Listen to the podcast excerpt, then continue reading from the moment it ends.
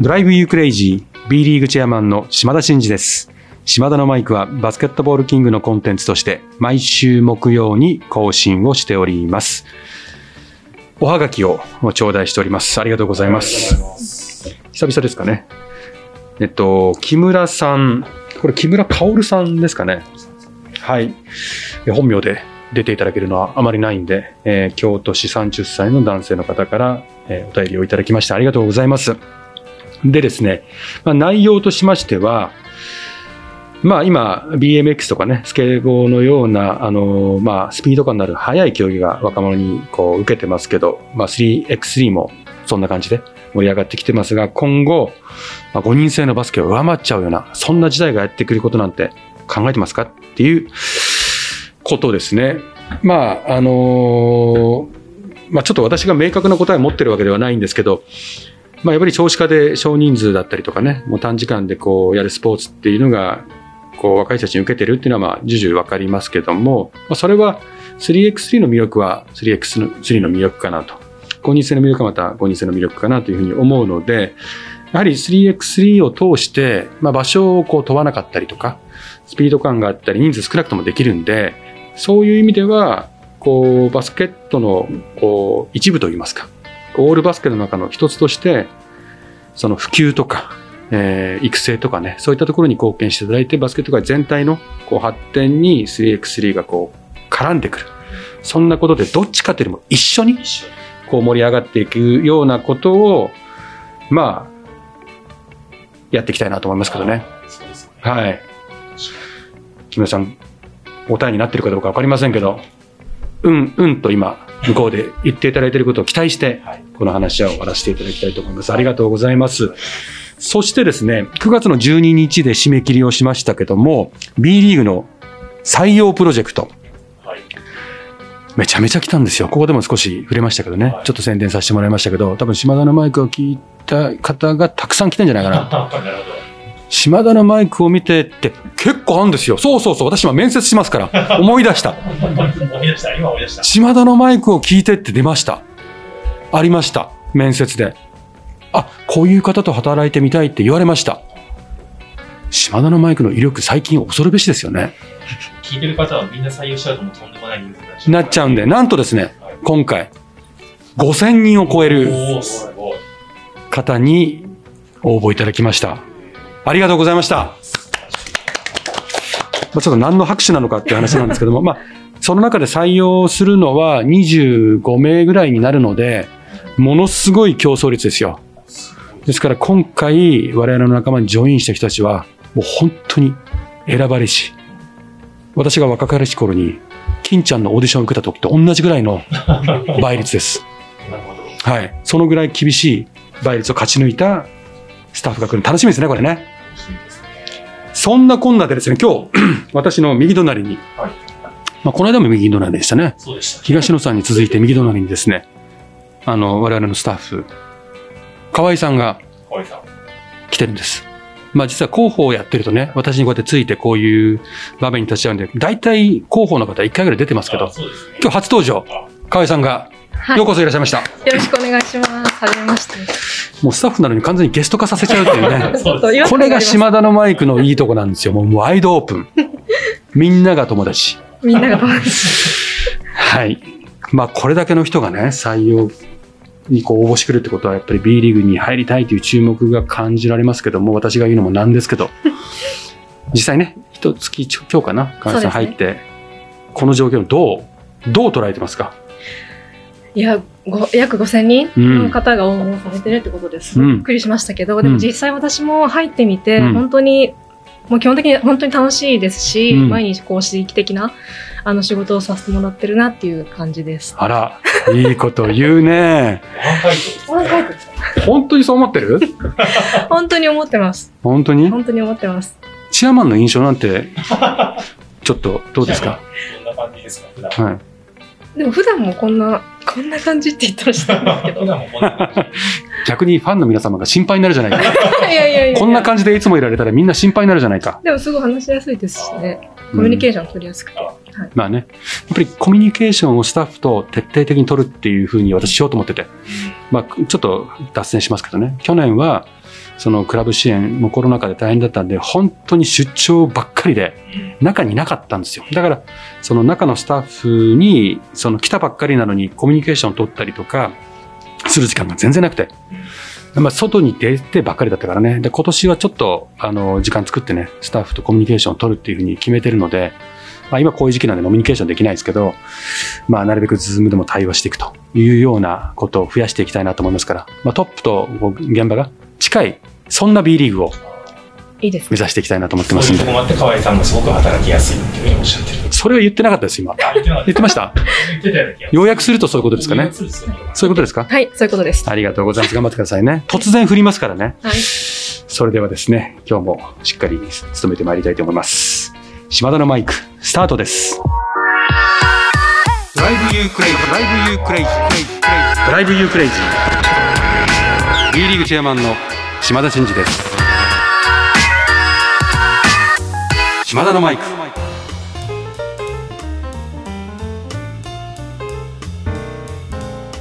はい、それではですね、皆さん、ちょっと SNS でもツッコミがありましたけど、 drive you crazy。ずーっと私言い続けてきましたけど、これ何なんだという、ね、状況の中でずーっと何も言わずにここまで来てですね、先だってリーグの方でシーズンテーマとして、 drive you crazy 発表しましたけども、あ、多分ね、ファンの皆さん結構リあのリアクションが、え、しそれ島田のマイクじゃん。それ島田のマイクで島田チェアマンが最初に言ってるやつじゃんって言ってますけど、逆ですからね。あの、このドライブユークレイジーはシーズンテーマとしてずっと考えられて作って、発表をこのタイミングにしようって決めてたんですけど、私があえてそれをフライングで黙って使い続けてこれなんだこれなんだこれっていう感じでいこうと思ってやったんですよ。ですから、皆さんにとってはメインが島田のマイクになってますけど、逆ですからね。なんでシーズンテーマとしてありますと。で、なぜしクレイ drive you crazy なのかっていう、まあこれそのままですけど、まあバスケットなんでまあドライブですね。アグレッシブにね今シーズンも攻めていこうというところであったりとか、まあこのコロナ禍でね、皆さんこう大変な時期で、まあみんなを元気にさせたい。会場に来たお客様を元気にさせたいということで、まあ、夢中にさせるとか震わせるみたいな、まあそういうようなメッセージを込めて、会場に来た方、まあバスケットライブでえーご覧になってる方もですね、こう、そんな気持ちにしたいという思いから、えーこんなシーズンテーマを作ったということです。やっとですね。やっと発表しました。まあ、このぐらいだったらもっと早く言ってもよかったんじゃないかなって。島田のマイクのスタッフも、君にこれ言っていいって言われても、だいぶ経ってるんで、何何の意味なんだろうなって、ずっと気になってたんですよ。そうそうそう。だから本当に、大体私こうすぐこう言っちゃいますけど、はいドライブビュークレイジーだけはずっと引っ張ってきましたからね。そうですよね。まあ、引っ張ってきたというか、あまりそれ忘れてましたから私ね。おはようぐらいの感じで、そうそうそうやあみんな。ドライブビュークレイジーみたいな感じで使ってましたから、皆様あまりこう、違和感途中からなくなってきて麻痺してたと思うんですけどね。はい。そういう意味でございましたと。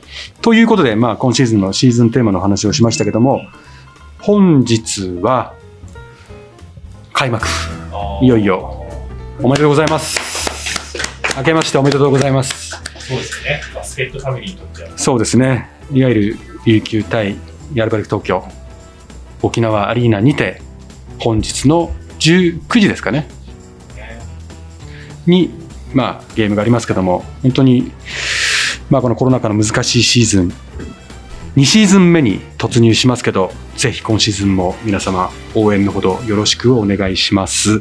私も会場に行きますんで、あの、琉球のファン、アルアルバルク東京のファンの方いらっしゃったら、ぜひぜひ、えーお声かけていただければなと思います。えなぜならば、島田のマイクと言っていただけると、私のポケットに忍ばせた、島田のマイクステッカーをこっそり。差し上げますから。ね。ですから、あの、ぜひぜひ、あの、送っていただければなというふうに思います。これ今日さっき話した木村さんの差し上げてもいいですね。あちょっと申し遅れましたけど、木村さんにもはい。島田のマイクをハガキで読まれた第1号としてはい。お送りさせていただきますので、どうぞよろしくお願いします。それでですね、まあ、開幕戦の話はもうあの試合をご覧になっていただいて、一気にここから始まっていくんで、あの盛り上がっていきたいということなんですけども、えっと、この間私が東京 Z の決起会とお東北カップに行ってきましたんで、その話を2つちょっとご紹介したいと思うんですけども、東京 Z ですね。まあ、実は去年も行った2回目なんですけど、うん、かなりまあスタッフの方も入れ替わったり、選手も入れ替わったりとか、あのー大きな変化があったクラブですね。で、ただ、やはり、うん山野社長がですね、志が高いというか、こういうチームを作るんだとか、こういうクラブになるんだとか、もともと世界一の、あのークラブを作るんだっていうところから志やってるんで、まあまあタフに、あのー頑張ってるなっていうのと、スタッフのみんなも頑張ってたなと思いました。で、チームの雰囲気も良いですし、うん、あのー補強もね、結構してますんで、いいチームになるんじゃないかなというふうに思います。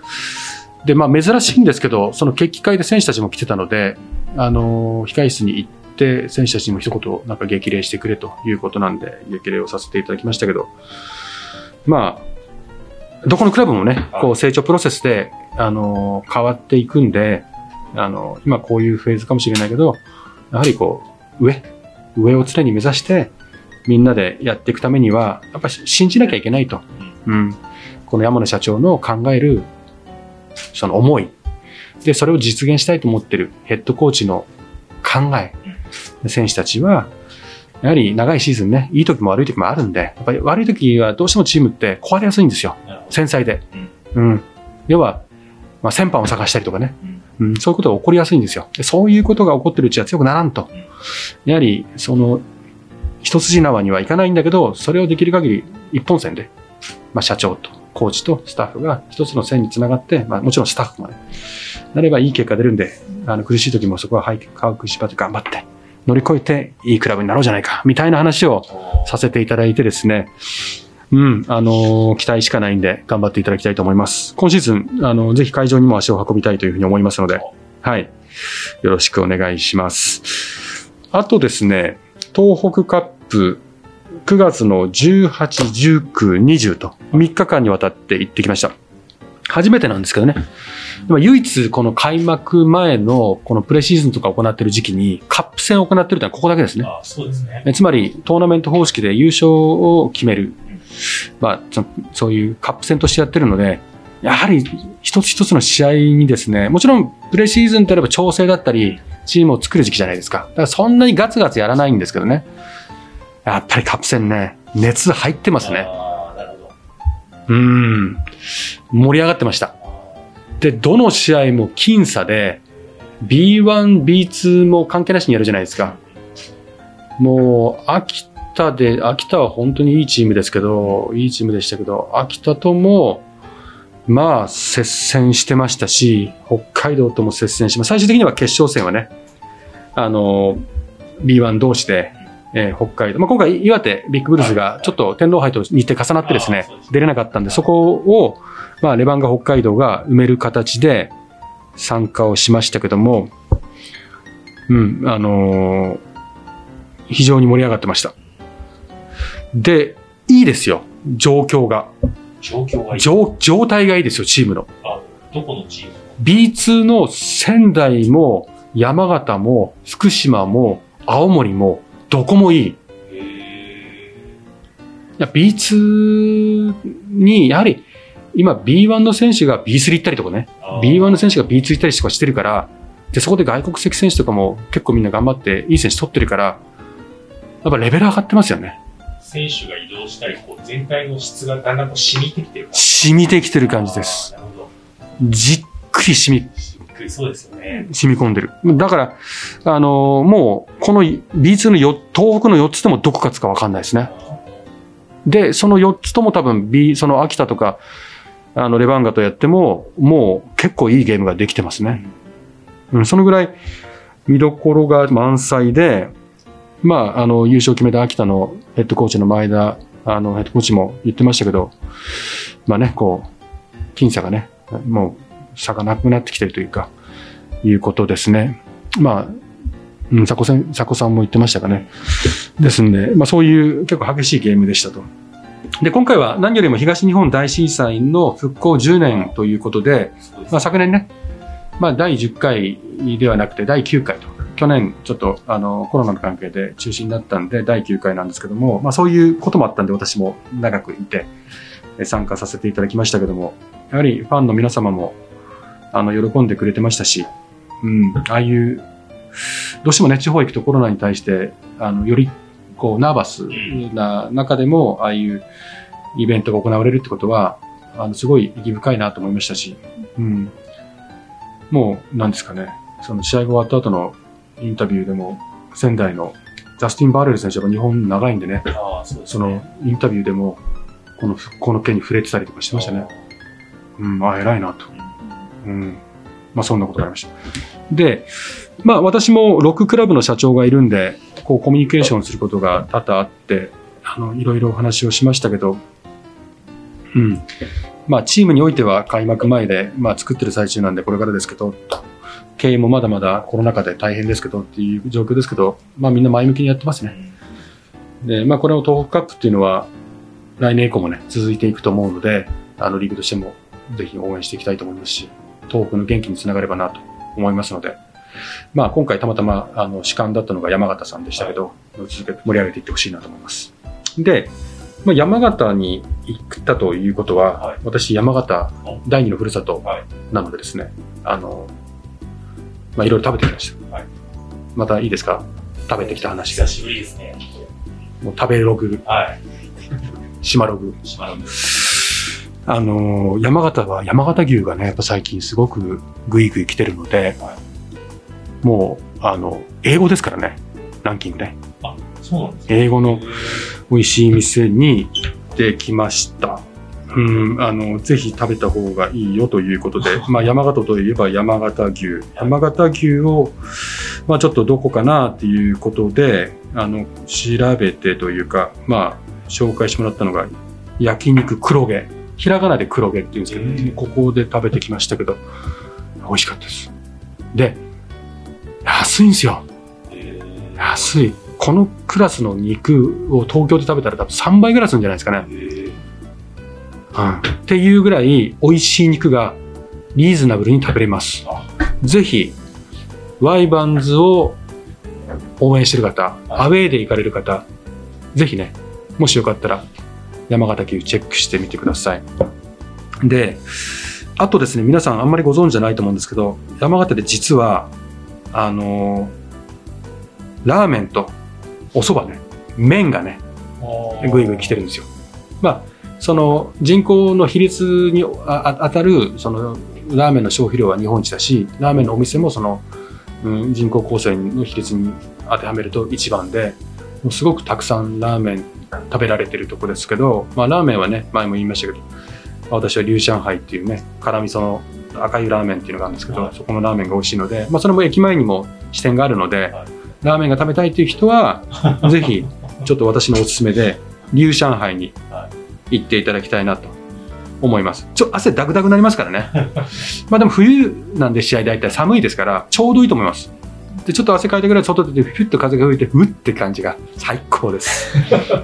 すごいね。島田さん、ちょっと今度、山形に出張行くんですけど、いい店知りませんかって聞いてるのに対する回答みたいな感じで、そうそうそう。ね。そうそうそう。このは、この話が一番長いじゃないか、今日と いう話もあるんですけど、あとね、まあ、この秋、ふ秋はやっぱり芋煮ですね。あ芋煮。芋煮も3回ぐらい食べましたね、私。今回。あ朝ごはん、朝ホテル、いや、ホテルの2泊したので、まず朝、芋煮が出てくるんですよ。はい。はいで、2回朝食べてるんで、あと1回はい芋煮食べてる。だから3回食べてるんですよ。2日間いて、3回芋煮食べる、まあ、チェアマンってあんまいないですよね。ね。まあ、そもそもチェアマンが少ないですけどね。世の中にね。まあ、本当に今、美味しい時期ですから、あの、今はもう直近で、もしこれ、バスケ関係なしに直近山形に行くような方がいたら、もう、絶対に芋煮は食べた方がいいですね。で、ちょっと今日あと試合会場、まあ、いろんなお蕎麦屋さん美味しいところあるんで、皆さん、あの、もうどこ行っても美味しいですけど、あの、たまたまですね、今回、ちょっと亭というですね、ちょっと亭という、あの、お蕎麦屋さんに行ってきました。ここは、あの、山形のえー吉村社長、クラブの吉村社長と、ちょっと決勝戦の前に1時間ぐらい空いたのではい、うん、ちょっと小腹が空いたねということで美味しいそば食べたいねということで近くにある美味しいおそばってことで行ってきたんですけどこれもこんな普通にどっかないですかねっていうさらっと近くで行けちゃってこんなクオリティっていうのはこの中でベスト5とかって言ったらもうどんな状態なんだろうなっていうぐらい美味しかったです。はい。で、ちょっと亭はですね、冷やし肉そば。見てください、これ。冷やし肉そば。あ、美味しそううまそう。もうだいぶ涼しくなってるんですけど、はい肉そばが冷やしで、こんな味を出せんのかと。へこんなうまいのかと。冷たいおつゆに使って冷たいおつゆに、もう、うん、たくさんネギが乗っかってて、もう麺は、あの、固め、硬くてね。これはうまかった。私、珍しく汁全部飲んじゃいました。健康のためには飲まないようにしてるんですけど、もう今回全部飲んじゃっいやー見た目から美味しそうですよね。て。いやいや、なんかやっぱりね、こう、ちょっとこんな話して何、何なんだと、リスナーの方思うかもしれませんけど、やっぱりこう、バスケをぜひいろんな感じで見てほしいんですよね。で、見たときに、どうせずっとバスケ見てるわけじゃないから、行ったらね、泊まったりするわけなんで、やっぱ美味しいもの食べてほしい。その年の美味しいものたくさんあるんで。あと、あの、お酒もね、まあ14代とか有名ですけど、今やっぱりこの2、30年間、ぐいぐい来てるのは山形はやっぱ日本酒なんですよね。まあ中田秀とかもね、はいはいもうずっと山形に来てね、日本酒研究してたぐらい、もう山形はもう今お酒ですよ。だから、お酒も美味しい。お酒を飲み、飲んで、焼肉食べて、で、小腹が空いたらラーメンかそば。みんな太って帰ってください。はい。でこれちょっとピンポイントでこれ店の名前まで言っちゃってるんでこれ宣伝になっちゃってますけど、まあ、要は言いたいのは、その種類、ラーメンとかお蕎麦とか、そのお肉とか美味しいんで、やはり、その B リーグの存在価値っていうのは、その試合をやるだけじゃなくて、お客様、アウェーの人たちが動いて、でそこで食べたり飲んだりすることで、地元の人たちが経済効果であの少しでも潤って、このクラブにあ、このクラブがあってよかったなとか、たくさん来てくれてありがたいなとかっていうことも、そのバスケで日本を元気にすることにつながると思ってるんで、食もすごく、食、観光、そのスポーツ、ここはやっぱり連携していくことがすごく大事だなと思ってるので、えっと、ちょっと、えー夢中になって、えー食べ物の話をさせていただきました。ぜひ今シーズンもね、今日から開幕しますけど、えー皆さんいろんなところ行くと思いますけど、その土地土地の楽しいところ、美味しいものを食べて、えー、ひいきのチームを応援していただければと思います。島田のマイク。